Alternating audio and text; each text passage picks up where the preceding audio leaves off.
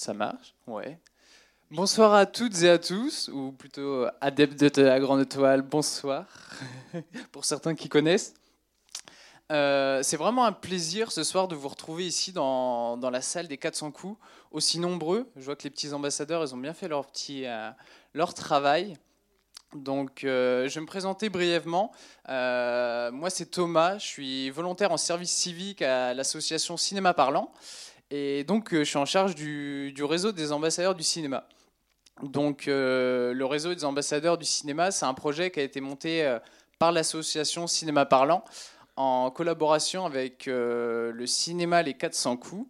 Et l'idée, c'était un peu de, renouveler le, public euh, des 400 coups en s'adressant aux jeunes. Donc euh, la mission des, ambassadeurs du cinéma, c'est vraiment de promouvoir le cinéma d'art et essai auprès des jeunes dans leurs établissements. Donc on est un peu sur toute l'agglomération angevine, il y a un ambassadeur par établissement. Euh, lycéens et étudiants. Et donc, euh, pour promouvoir le cinéma d'art et essai auprès des autres jeunes, ils mettent en place des petites actions, des ciné-clubs, ils distribuent des tracts, euh, ils collent des affiches. Et moi, je mets également à leur disposition des outils afin de, afin de, développer justement ce réseau. Donc, on a, on a un blog sur lequel ils écrivent des critiques. On a une chaîne YouTube aussi, nous, euh, très modeste comparé à certaines. Euh, donc il y a 4-5 vidéos qui sont sorties euh, et, voilà un peu l'idée du, réseau des ambassadeurs, c'est vraiment de créer un, petit, un petit réseau, un petit cercle de, passionnés de cinéphiles. Et ensemble on partage, on apprend des choses. Et cinéma parlant, on va dire exercent ce rôle euh, d'éducation à l'image auprès des ambassadeurs en, faisant des petits, euh, des petits modules de formation, apprendre à écrire, apprendre, pardon, à écrire une critique de cinéma, on a de l'analyse filmique, euh, et on rencontre aussi des réalisateurs, et puis ce soir des, des youtubeurs. Donc je voudrais simplement, ce soir, cette soirée, je voudrais simplement... Euh, remercier les 400 coups, la région, cinéma parlant. Et euh, elle a été mise en place, on l'a intitulée La soirée des ambassadeurs, justement pour mettre un peu en lumière leur travail de l'ombre. Et euh, encore une fois, j'ai l'impression qu'ils ont plutôt bien fait leur travail, donc, donc je les remercie. Donc ce soir, on a, également le plaisir de recevoir non pas un parrain, mais une ribambelle de parrains en l'honneur de, Mister Bobine. Donc je vais les laisser se présenter. Et, euh, paraît-il qu'ils euh, vont vous présenter également euh, le, film qui sera projeté ce soir. bonsoir. C'est bon, ça marche Bonsoir. donc oui, bah, on est une chaîne, de, une chaîne YouTube de cinéma. Voilà, sais pas très bien quoi dire de plus. donc on est, oui, à nous quatre, enfin plus parce qu'on n'est pas que quatre. On est à cinq le noyau, c'est cinq personnes et euh, autour gravite pas mal de monde. Donc on forme une espèce de créature de Frankenstein qui s'appelle Monsieur Bobine. On est tous un petit bout de Monsieur Bobine.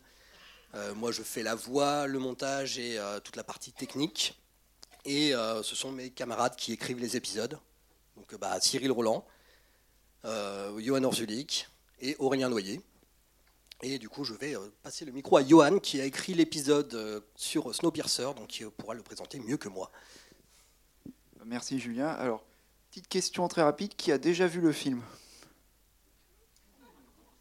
Ok.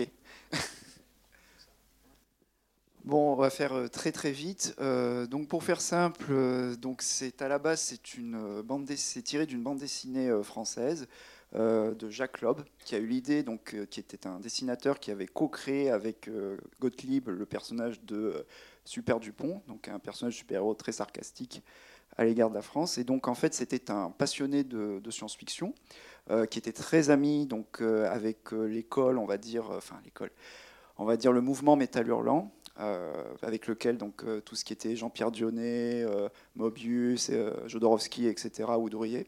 Et en fait, donc Jacques Loeb, il, avait réfléchi à la fin des années 70 à une idée qui serait grosso merdo l'Arche de Noé version science-fiction.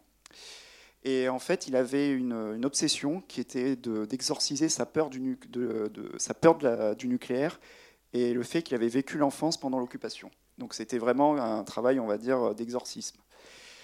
Euh, donc euh, il réfléchit à l'idée, il y a un premier dessinateur qui est contacté, mais finalement ça, ne se fera pas. Et en fait c'est un Benjamin Rochette qui va débloquer, euh, on va dire, le, projet, puisqu'il va s'associer avec donc Lob, et ils vont en faire une, une première, on va dire un premier tome entre guillemets, donc qui va qui va, s'appeler donc le Transperce Neige, et qui va être pas tellement, on va dire, un succès de publication, mais on va dire plutôt un succès de niche.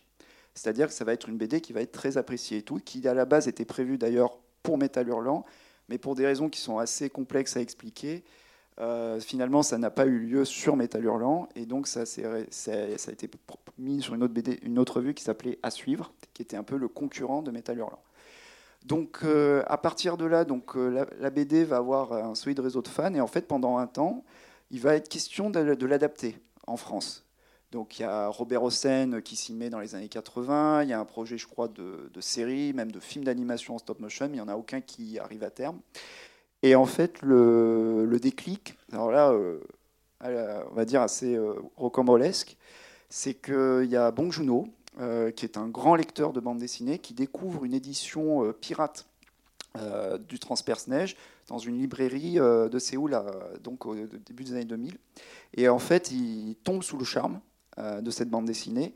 Et il décide en fait euh, ben, d'en racheter les droits. Et euh, donc ça va être un très très long processus. Pour, pour tout vous dire, Bong Joon-ho va avoir le temps de tourner deux films avant que, le enfin, que Snowpiercer voit le jour. Pour une raison très simple, c'est que c'est un, un, projet qui nécessite aussi bien pour le cinéma coréen que pour, on va dire, l'international, qui nécessite quand même un budget assez important qui est de 40 millions de dollars, ce qui euh, peut pas paraître beaucoup vis-à-vis de tout ce qu'on a à l'heure actuelle au niveau des blockbusters, qui coûtent euh, entre 150 et 200 millions.